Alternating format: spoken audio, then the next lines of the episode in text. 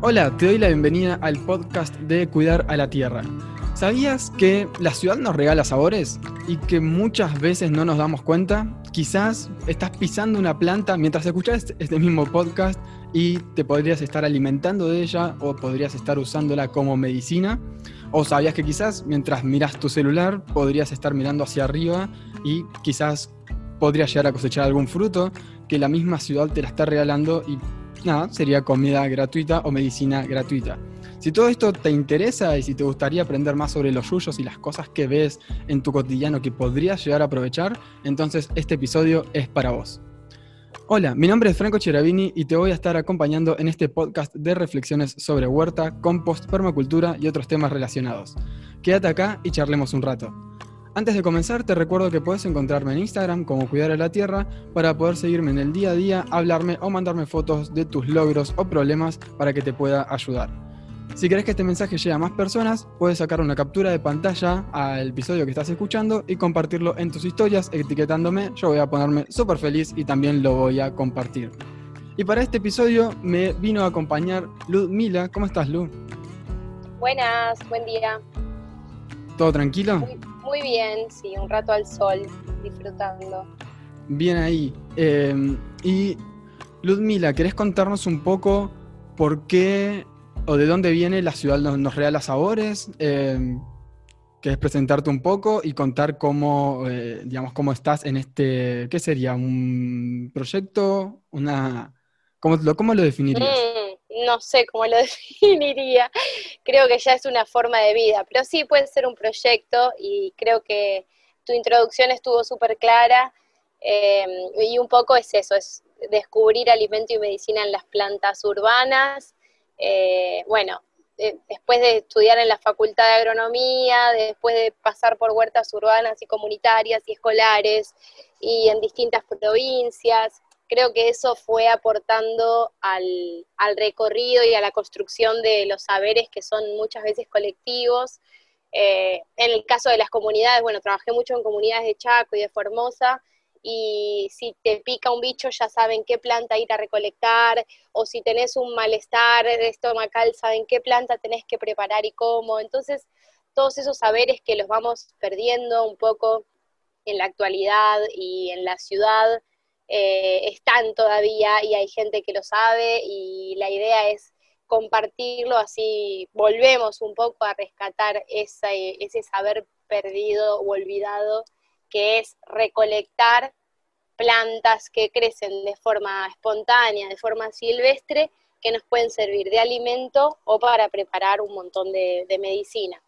Así que un poco es eso, desde 2012 hago paseos por la ciudad de forma abierta y gratuita para reconocer estas plantas y cosechar, también en los árboles frutales que hay en la ciudad y muchas veces le pasamos de largo y no, no, prestamos atención, pero bueno, la ciudad también tiene muchos árboles frutales y árboles que se pueden utilizar para ser preparados medicinales.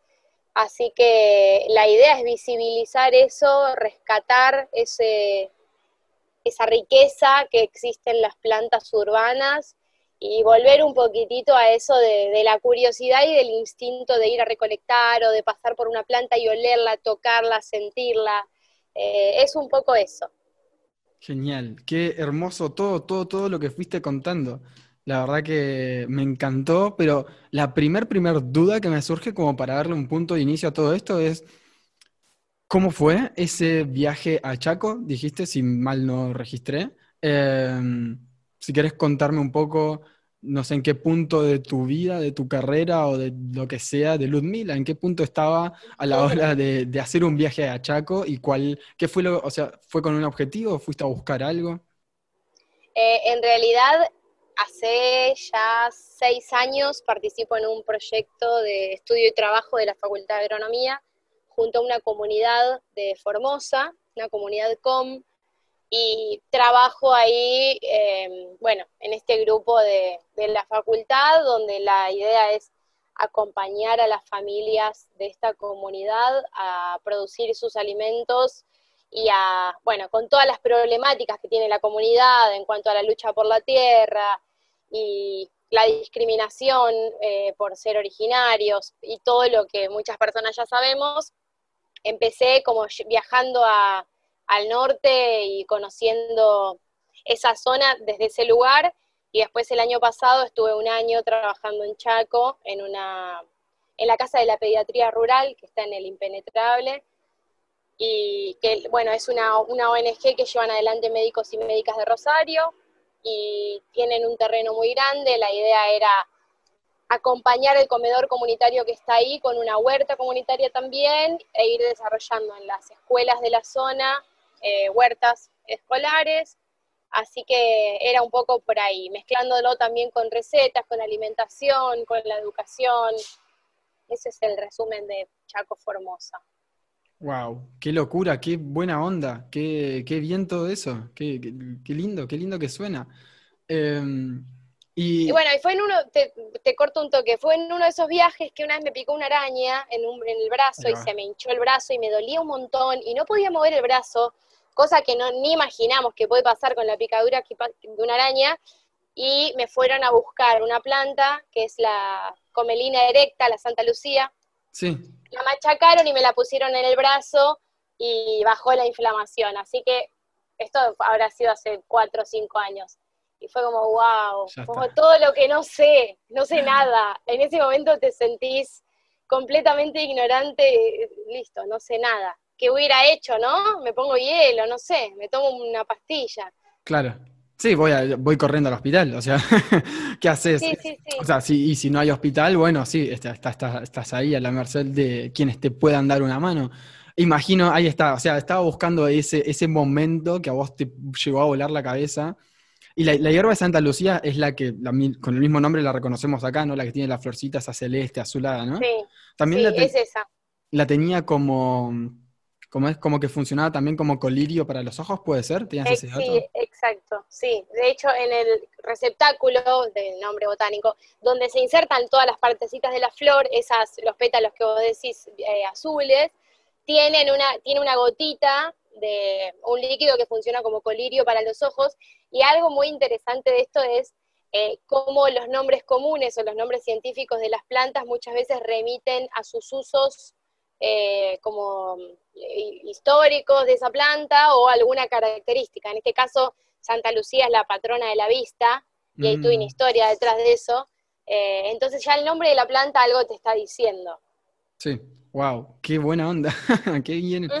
y entonces esto, poner esta picadura de araña, fue en la mitad de un viaje, al final de un viaje, imagino, por ahí, y volviste a la ciudad. ¿Cómo fue el proceso entre que dijiste, che, hay un montón de cosas que no estamos, eh, o no estoy viendo, que no estoy conociendo, que quizás este, son plantas o yuyos que me rodean eh, y tengo ganas de aprender de eso? Y no solamente tengo ganas de aprender de eso, sino tengo ganas de mostrárselo a otras personas. ¿Cómo fue ese proceso? Creo que el proceso empezó un poco antes de eso, que fue cuando empecé a trabajar como hace mucho, mucho tiempo atrás, como hace 10 años, empecé a trabajar en el censo de arbolado de Buenos Aires, ya había entrado a estudiar en la facultad y trabajar en el censo de arbolado era estar en la calle trabajando todo el tiempo mirando los árboles. Wow, Después entré, muy lindo, muy lindo trabajo. Igual fue justo en, en verano y bueno, era como calor, sed, pero bueno, una linda experiencia. Después entré a trabajar en arbolado urbano, en el gobierno de la ciudad, y ahí también pasé muchos años en la calle mirando árboles, y la conexión se dio con un árbol de mandarinas que estaba a una cuadra de la casa de mi abuelo, y yo pasé toda mi vida para ir a verlo y pasé por ese árbol, y em, con esto ya de reconocer los árboles más fácil por el tema del censo y por trabajar en arbolado, vi al árbol un día lleno de mandarinas y dije, wow, ¿cómo no lo vi nunca antes? O sea, pasé toda mi vida por ahí y fue, bueno, listo, esto tiene un montón de fruta y comida y cosas que se tiran. Bueno, en ese momento, a partir, por eso digo, cada experiencia eh, fue un poco orientando el caminito del proyecto, que en este momento yo me colgué del árbol y me agarré una mandarina para probarla y la señora de la ventana, ay nena, estás robando, no sé qué, bueno, Ah, bueno. bueno, pero esas cosas pasan, por eso eh, todos estos años de ya proponer que la gente salga a cosechar y me han enseñado que tocar timbre, pedir permiso, hablar con el vecino, con la vecina, no está de más. De hecho, se recopan, con esta señora terminamos teniendo un vínculo re lindo, donde me prestaba su escalerita para cosechar y yo le dejaba fruta a ella porque era viejita y no podía cosechar y me llevaba otro poco yo. Entonces, para no, y de hecho en muchos lugares te cuentan cómo plantaron ese árbol, o quizá es un árbol o, que no es muy conocido, como el aguaribay, que se le consumen los frutos y también es medicinal, que quizá la persona ni sabía que se consumía. Entonces tocar el timbre y hablar con la gente siempre suma, te cuentan la historia de la planta, te cuentan alguna receta, como e, e, eso es una de las cosas. Pero bueno, un poco empezó ahí, en ese momento que vi la planta de mandarina y, y, hablé con esta señora y fue como, bueno, voy, esto fue en 2012, voy a eh, hacer, no sé, voy a hacer una lista para pasarle a mis amigos y amigas del barrio y que cosechen porque hay un montón. Y pintó hacer una página de Facebook en su momento y el nombre fue medio elegido entre mi mamá y mi hermano, que en ese momento era muy chiquitito, hoy tiene 15 años. Em, y, ahí es que nació un poco de, con los árboles frutales principalmente, esto de compartir dónde están estas plantas que terminan un montón de kilos de comida en el piso para que las personas sepan a dónde ir a juntar o, bueno, ahí es que una persona me dice, che, mira, yo no sé reconocerlo si no lo veo, y ahí nacen las recorridas eh, por los distintos barrios reconociendo estas plantas. Y sumado a que trabajaba en arbolado, que había aprendido un montón de arbolado urbano, de más botánica en la facu, más fisiología, empecé a hacer estas recorridas como súper, eh, no sé, con mucha información, que eran entre culturales, para, por juntarse con vecinos y vecinas y charlar y caminar la ciudad, eh, entre educativas, porque los niños y niñas podían cosechar una naranja que siempre la vieron en la verdulería. Eh, y ahí es que nace todo esto y con el pasar de los años y en los distintos lugares a los que fui trabajando, en huertas y demás, es que incorporé esto de los yuyitos o las mal llamadas malezas y fue otro universo del que me enamoré completamente. Eh, y ahí es que como está todo en la ciudad y son todas plantas urbanas, es que el proyecto reúne no solo árboles frutales, sino que se incorporan cualquier otra planta que tenga eh, características nutricionales para, aportarnos o medicinales. Excelente, qué bien. Y hay algo que a mí me gusta mucho, que es el tema este de, la charla que tuviste con tu vecina, y así que, contaste que tuviste con varias personas, no, sería tu vecina, sino la persona que tenía la posesión quizás del árbol de, de mandarina. Y, cómo hay muchas personas en búsqueda de la soberanía alimentaria y quizás, o quizás no sean tantas, pero quizás hay bastantes personas que buscan su soberanía alimentaria, cuando a mí me parece que un lindo camino sería buscar una soberanía alimentaria o un porcentaje quizás de esa soberanía de una ciudad o de un barrio en la que el que quiere y el que puede podría cultivar, podría haber quizás algún espacio, una huerta eh, comunitaria, estaría genial, pero también aprovechar estos terrenos baldíos o em, que tienen yuyos por todos lados, que quizás puedes comer y no hace falta que hagas una huerta, poder aprovechar también los eh, árboles frutales y todo esto. Y todo esto también es parte de la soberanía alimentaria y está bueno empezar a reconocer, a observar, a investigar, a buscar. Y, creo que es eso, es complementar, digamos, la producción de, en vez de, o sea, si querés puedes aprovechar tu balcón, tu terraza o tu jardín para cultivar, no sé, un tomate en vez de una lechuga, porque en vez de lechuga puedes salir y cosechar 20 o 30 yuyos que son parecidos a la lechuga, que tienen más o menos el mismo sabor, este, y que los puedes usar para una ensalada y no necesitas usar el espacio de tierra ahí este, para, para cultivar. Y mm, la la pregunta que me surge con todo esto también, o sea, bueno, vos estudiaste una carrera súper relacionada con todo esto, eh, pero ¿cómo fue un poco tu proceso de aprendizaje? Un poco también como pensando para, para las personas que están escuchando y que les gustaría como, hey, me gustaría saber qué yuyo se puede comer, cuál no, eh, o cuál sería medicinal, cuál no. Eh, ¿Cómo fue un poco tu proceso de aprendizaje y algunos consejos o ideas para esas personas que quieren saber un poco más? Bueno, igual sí estudié una carrera de agronomía, pero en, la carrera no te, no te enseñan esas cosas. Como son cosas que capaz sí tengo los conocimientos de, bueno, de cómo funciona una planta y de todo lo que sea relacionado al mundo vegetal, pero no particularmente de esas especies. Eh, quizá algunas, algunas nociones de botánica sí ayudan mucho a la identificación, entonces eh, meterse capaz en, en, lo más sencillo, en, la, en distinguir las flores, en saber qué distintas familias botánicas tienen características que quizá, por ejemplo, con las solanáceas, que las hojas tienen solanina y son tóxicas, como tener algunos conceptos un poquito más claros para no andar probando cualquier cosa, porque nos puede hacer mal. Em, después hay algunos libros, en, el resto del mundo está muy estudiado lo de las plantas silvestres comestibles, no tanto en, en Sudamérica. Hay un libro que es como la Biblia, Em, que es el de plantas comestibles del cono sur, y creo que los autores son Rapoport y no me acuerdo, el Mazorca, y no sé, son tres autores, em, que es un libro muy completo, lleno de recomendaciones, y lo que tiene es que em, es un estudio exhaustivo de cada planta, de cómo se consume en las distintas partes del mundo.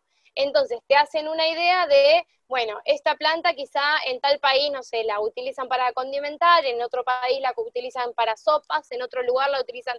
Entonces eso también te da una idea de cómo prepararla, porque quizá el no saber cómo incorporarla, eh, esto, enfrentarnos a un alimento nuevo, la otra vez hablaba con una nutricionista que trabaja en la, como en la antropología de la alimentación, que no es sencillo incorporar un alimento eh, a nuestra dieta.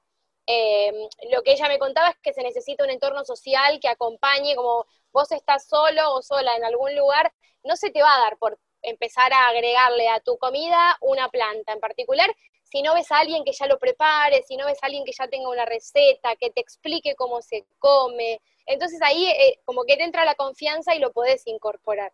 Entonces, que te tiren un par de recetas y unas formas de preparación ayuda a que bueno, nos animemos a incorporarlas. Y otra cosa, eh, bueno, tenerla muy clara con la identificación, que no es otra cosa que ejercicio, puro ejercicio de observación, y no solo de observación, sino de todos los sentidos, de tocar las plantas, porque hay características que solo se sienten tocándolas, de, si tiene pelitos, si tiene pinches, si tiene de los aromas, como empezar a investigar desde ese lugar más sensorial. Eh, tener siempre material teórico confiable al que acudir o si estás en algún lugar que la gente te diga, sí, es esa planta la que se come, porque saben. Eh, y lo de la recolección es muy importante que eh, no se puede recolectar de cualquier lugar y comer porque si estás cerca de algún lugar, de una huerta o de una producción de, de verdura o de fruta que utilizan agroquímicos, esas plantas también van a estar contaminadas por esos químicos, así que hay que tener cuidado de dónde las recolectamos. Y en la ciudad lo que pasa es que quizá puede haber excrementos em, de animales domésticos y eso nos puede enfermar o contagiarnos algo. Entonces, la recomendación que suelo hacer es, si encontramos una planta en la vereda y sabemos que es, no sé, diente de león y la queremos cultivar, lo que podemos hacer es o ir a recolectar de las semillas o llevarnos una planta con raíz y empezar a cultivarla en, alguna maceta o en algún lugar de casa donde sepamos que no hay animales domésticos que vayan y hagan sus eh, necesidades ahí, porque eso sería lo que nos puede contaminar. Eh, y después, no mucho más, es eso, ese ejercicio de sensorial y siempre compararlo o con eh, gente que nos diga y nos asegure que es esa planta, si estamos en una comunidad, en un pueblo, en un lugar eh, donde la gente ya sepa, y si no, andar mirando siempre eh, libros, que está este libro de Rapoport y algunos otros más, como siempre tener fotos y las descripciones botánicas de cuál es esa planta, porque las descripciones también mencionan esto, si es rugosa, si es suave, los centímetros que mide la hoja o los tamaños de las flores todas esas cosas ayudan por más que no sepamos eh, de botánica, que tiran nombres difíciles, pero con los tamaños y con algunas características ya podemos eh, distinguirlas. Genial. Para las personas que les interesa voy a dejar el libro linkeado, Malezas comestibles del Cono Sur y otras partes del planeta, de Rapoport, eh, Marzoka y Drausal, Bárbara Drausal. O Drausal. la, esposa de Rapoport. Ah, perfecto, perfecto. Otro dato. este... Pero Rapoport murió hace creo que dos o tres años uh. eh, y la esposa sigue em, de Bariloche, era este señor em, que ha hecho estos estudios en terrenos baldíos donde te tira que puede haber de 5.000 a 7.000 kilos por hectárea de estas plantas silvestres comestibles. Y bueno, la, mm, eh, Bárbara siguió trabajando en el tema, apuntando mucho más a la cocina, a las recetas con estas plantas. Genial, qué bien, qué, lindo. Bueno, voy a seguir investigando entonces por ese lado. Em, ¿Me bancas un segundito me parece que escuché algo en el balcón? Ahí vengo. Dale.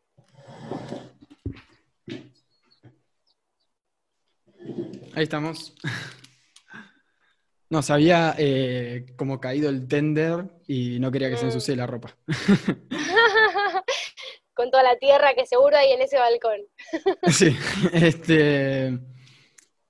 Bueno, qué, interesante esto de, las recetas. Em, voy a investigar un poco ahí de Drausal. Y me interesa porque me interesa saber cuál es el suyo o la bueneza que más consumís, que no, es, eh, que no se acostumbra ¿Y de qué forma la preparás? ¿Qué receta o recetas te gustan más? Ah, es una pregunta para mí. Claro. Eh, en realidad, yo con las recetas soy medio cualquiera. Em, si es una, no sé, como la preparo de cualquier forma, no es que tengo recetas particulares y depende de la estación, es que consumo la planta. No sé, por ejemplo, ahora hace un mes tengo una que se llama parietaria, que cruda tiene gusto a pepino y cocina, cocida no es muy sabrosa, pero tengo las macetas llenas de esa, como que eh, aprovecho lo que me sale, ¿no? Es un poco eso. Así que estoy consumiendo mucho de esa planta. Y receta, bueno, cualquier planta de que se le consuman las hojas se puede preparar igual que la lechuga o que la selga o la espinaca. Entonces, no soy de seguir recetas, se las agrego a las comidas que hago normalmente, como no, no tengo demasiada rosca en eso. Pero hay algunas plantas, por ejemplo, que solo se pueden consumir cocidas, por esto que te decía antes de los compuestos, hay muchas que tienen ácido oxálico, si están crudas, entonces solo se las puede comer cocidas. Eh, hay muchas ornamentales, las tradescantias, familia de esta Santa Lucía que hablamos antes, son violetas, eh, que a una le dicen purpurina, a la otra le dicen Sebrina, bueno, como son todas de la misma familia que se pueden consumir cocidas, así que esas las consumo cocidas y se las voy agregando también a, las distintas preparaciones. Hay una que descubrí hace poquito que se hace una cosa que se llama agua de matalí, eh, muy conocida en México, eh, y queda, te queda como un jugo rosado increíble, y es una planta que seguramente la vieron en cualquier lado, es esta, una planta con las hojitas como no tan chiquitas, pero tienen unas líneas plateadas y violeta, y es medio rastrera. Eh, es bastante común, se usa mucho ahora en los jardines verticales, están en cualquier lado. Así que, como esto, plantas que ya están, que no son quizás silvestres, pero sí se usan como ornamentales, que también se consumen, eh, así que eso, todas las plantas que yo tengo de adorno y descubrí que se comían, las como. Eh, y ahora estoy incorporando la parietaria, está en flor el, uno que es como un trébol con florcitas rosadas. El vinagrillo. El, vinagrillo que es riquísimo. Ese, ese, tiene ese ácido oxálico. Sí, ese tiene, entonces hay que comerlo de, a poco. Eh, y tiene sabor a vinagre, así que se puede usar o para agregar a una ensalada o cocido, que ahí se, degrada el ácido oxálico. Y otra que me gusta mucho y está ahora como en temporada es uno que le dicen mastuerzo, sí. pero mastuerzo también le dicen a, la capuchina o al taco de reina, como eso de los nombres comunes, pero bueno, es una plantita que crece como roseta y tiene las hojas lobuladas como con ay, acá no se ve la imagen. Yo te hago la seña con el dedo. Tiene los bordes como dentados, pero suaves, ¿no? Como con punta. Eh, y es riquísima, es muy picante y también me está saliendo por todos lados acá, así que esa la consumo cruda. y se le agrego cruda o cualquier cosa. Básicamente, o sea, las personas que están escuchando, la, idea es inspirarles a investigar. No es que darles todas las respuestas y decirle esta se puede, esta no se puede, sino investigar un poco más. Pero yo tuve cálculos renales hace un tiempo. Y me habían dicho que la, eh, justamente el, vinagrillo, obviamente que no te va a dar cálculos por comer vinagrillo, pero que podría llegar a afectar por, o sea, ¿por qué eh, el ácido oxálico? O sea, la persona que quizás nunca escuchó hablar del ácido oxálico y de repente se lo metimos acá, estamos charlando de eso, yo te entiendo completamente de lo que me hablas, pero ¿Qué, contras podría traer comer mucho vinagrillo? Mucho, y de hecho el nombre científico es oxalis algo, no recuerdo bien, ¿no? Sí, no me acuerdo tampoco, pero sí es oxalis. Pero eh, lo del ácido oxálico es lo que tiene la selga cruda, por ejemplo. Y la selga la comemos cocida. Son cosas que no sabemos con estos nombres, pero sí sabemos que la selga la comemos cocida. Entonces, o lo de la solanina, que también lo mencioné antes, sabemos que la berenjena se come cocida y la papa también.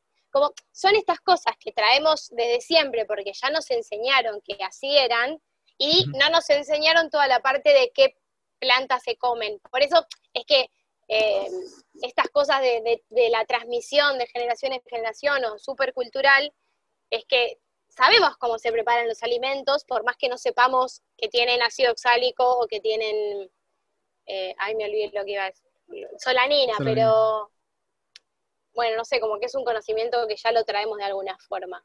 Claro, por eso es clave, sí, investigar. El libro este de, de Rapoport es, es clave.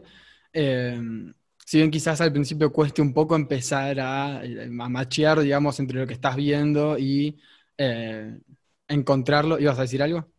No, sí, porque tiene, lo, es muy bueno el libro, pero lo que tiene es que no tiene imágenes, eh, no tiene fotos tiene lo que serían, son, como dibujos botánicos muy científicos, entonces es bastante difícil eh, eso que decís vos, como encontrar la planta que estás viendo en esos dibujos. Entonces, por eso, empezar con ese libro y apoyarse eh, en otras, en otros, en otra bibliografía para así ver fotos. Claro, sí, sí, sí, yo lo que suelo hacer es miro, este, y si lo encuentro en algún libro, después obviamente agarro el nombre científico y lo googleo y ahí empiezo a ver también las, fotos que aparecen, que bueno, en Google también hay que, hay que fijarse bien, porque de repente vos googleás, qué sé yo, eh, no sé, no, voy a tirar un nombre, pero los únicos que sé son de árboles científicos, pero bueno, vos tirás el nombre científico de una planta y de repente en las imágenes hay una que vos decís, ah, es esta, pero ahí abajo chiquitito, el primer nombre es el mismo, pero el segundo nombre cambia, entonces bueno, investigar, terminar de investigar bien. Sí, ver las fuentes, porque Internet es, es no sé, hay, cualquiera puede subir información, pero bueno, eh, la veracidad de esa información no, no siempre alcanza. No sé, como encontrar algún, yo ahora en este momento no me acuerdo de ninguna, pero tengo un par de lugares a los que acudo con seguridad, a páginas oficiales. Em, ah, el, el Instituto Darwinion también el Instituto Argüiñón, hay muchas publicaciones del INTA que tienen imágenes y son confiables.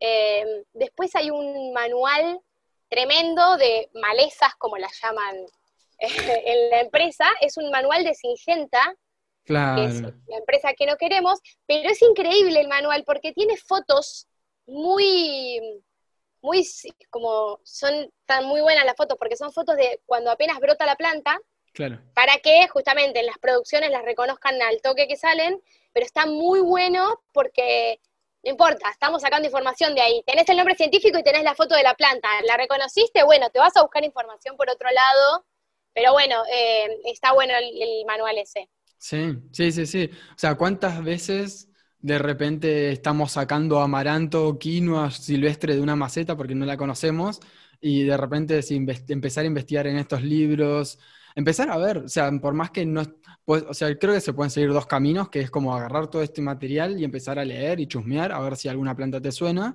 y después ir por otro lado y ver, che, en este momento, en este poste de luz acá abajo está creciendo un montón de una planta, eh, investiguemos a ver qué es.